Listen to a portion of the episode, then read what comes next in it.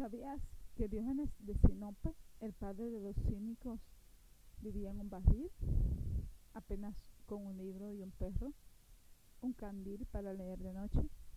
Un día Alejandro Magno se acercó a él y le dijo, ¿qué puedo hacer por ti, gran Diógenes?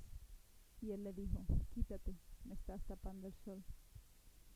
El cinismo se ha interpretado de manera errónea, se ha interpretado como si las personas cínicas fueran personas que diseñaran la realidad o los deseos o las, necesidades de los demás.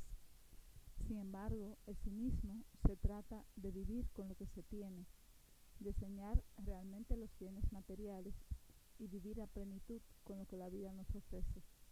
La felicidad no es una meta, la felicidad es un camino. Y ahí nos afianzamos en lo que decía Aristóteles. No te preocupes por lo que pasa en el camino, no te preocupes, la vida es un viaje constante. Euronomía, Aristóteles.